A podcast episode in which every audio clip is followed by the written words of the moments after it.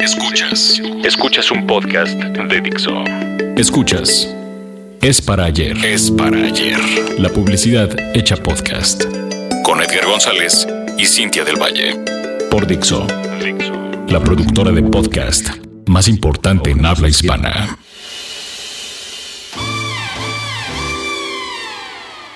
A diario surgen y mueren agencias de publicidad alrededor del mundo. Cada día escuchamos nuevos nombres de agencias mencionados en las convocatorias a pitch, o bien en los mails donde copian a todos los 30 invitados a participar. Muchas de estas agencias son fundadas por publicistas de la vieja guardia que prueban suerte al abandonar las agencias donde vieron sus mejores años, comenzando un proyecto propio que al cabo de unos años termina compitiendo directamente contra las grandes, pero también contra las pequeñas, pero bueno, ese es otro tema. Esta vez quiero platicarles sobre uno de los fundadores de agencia, uno que quizás sea de los más emblemáticos y reconocidos por la historia y la cultura popular, al menos de la Unión Americana. Hablamos del señor de las manzanas y los lápices negros, el señor Leo Burnett. Periodista por formación, pero publicista por vocación, Leo Burnett fue uno de los personajes más influyentes del siglo XX y un referente obligado para la publicidad contemporánea mundial. Originalmente se desempeñó como vicepresidente creativo en una agencia llamada Erwin Casey ⁇ Company. Pero el 5 de agosto de 1935 se decidió a fundar su propia agencia, con 8 empleados y 3 clientes. En ese año, la Unión Americana se encontraba sumida en la famosa Gran Depresión Económica, y Leo Burnett pidió a su recepcionista que ofreciera un bol lleno de manzanas a los visitantes. Esta ofrenda le valió críticas, como la de un periodista, que le vaticinó que muy pronto se encontraría en la calle vendiendo esas manzanas en vez de regalarlas. Leo Burnett lo tomó como un reto, y desde entonces en todas las oficinas de la agencia deben haber manzanas, recordando aquel triunfo del espíritu creativo en contra de la adversidad económica. Su carácter, hasta cierto punto humanista, lo llevó a ser reconocido por priorizar la calidad del trabajo y la vocación de servicio al cliente por encima de cualquier fin lucrativo, algo que muchas agencias deberían tener, la verdad. Esta manera de pensar lo llevó a convertir decenas de marcas desconocidas en algunos de los referentes publicitarios más importantes de todos los tiempos. Es para ayer. ¿Quién nos recuerda la publicidad de Marlboro, donde se apreciaban tipos de carácter rudo, siempre con la mirada perdida en algún punto del horizonte, resaltando el sabor, el aroma y la famosísima cajita con flip top? ¿Cómo no recordar aquel cartel de Tampax donde se comparaba el producto con una presa? ¿O cómo no reconocer su genialidad al introducir al personaje del gigante verde, que incluso, se dice, fue la inspiración para la creación de Hulk? Su creatividad siempre estuvo del lado del hombre común, mostrándolo en el momento de la seducción absoluta ante los productos de la época.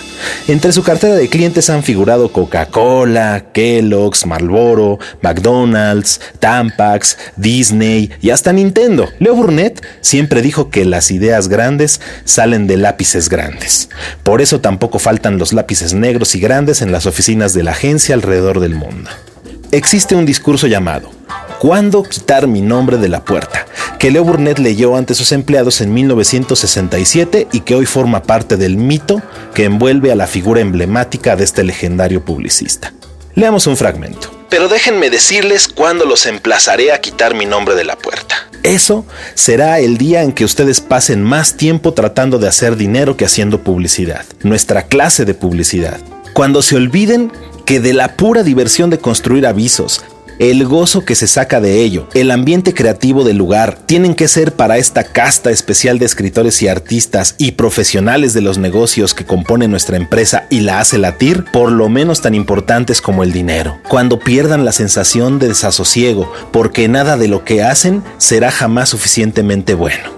Cuando pierdan la seducción de la tarea por la tarea misma, independientemente del cliente, del dinero o del esfuerzo que tome. Cuando ustedes pierdan la pasión por el esmero, su aversión por los cabos sueltos, cuando dejen de alcanzar el talante, la armonía, el matrimonio de las palabras y las imágenes que producen un efecto fresco, memorable y verosímil, cuando dejen de consagrarse cada mañana a la idea de que mejor publicidad es todo aquello en lo que la compañía consiste, cuando ya no sean lo que Thoreau llamó una corporación con conciencia, conciencia, que significa para mí una corporación de hombres y mujeres conscientes. Y finalmente, cuando pierdan el respeto por el hombre solitario, el hombre sentado frente a su máquina de escribir y su tablero de dibujo o su cámara, o simplemente garabateando notas con uno de nuestros grandes lápices negros o trabajando toda la noche en un plan de medios. Cuando olviden que ese hombre solitario, y agradezco a Dios por él, ha hecho posible la agencia que tenemos ahora, cuando olviden que es el hombre que por estirar su mano más alto, algunas veces alcanza a tomar por un momento una de esas sensacionales e inaccesibles estrellas. Entonces es cuando chicos y chicas insistiré en que quiten mi nombre de la puerta y tiraré cada maldita manzana por el pozo del ascensor. No reconocerán ustedes el lugar al día siguiente. Tendrán que buscarse un nuevo nombre. Hace unos días, la agencia Leo Burnett cumplió 80 años de su fundación y cada empleado recibió 80 dólares y un lápiz negro como parte de una tradición que el mismo fundador dejó escrita. Felicidades a Leo Burnett y a todo el equipo que compone esta inspiradora agencia en México. Felicidades. Nos escuchamos en la próxima edición de Es para ayer. Bye. Dixo presentó Es para ayer con Edgar González y Cintia del Valle.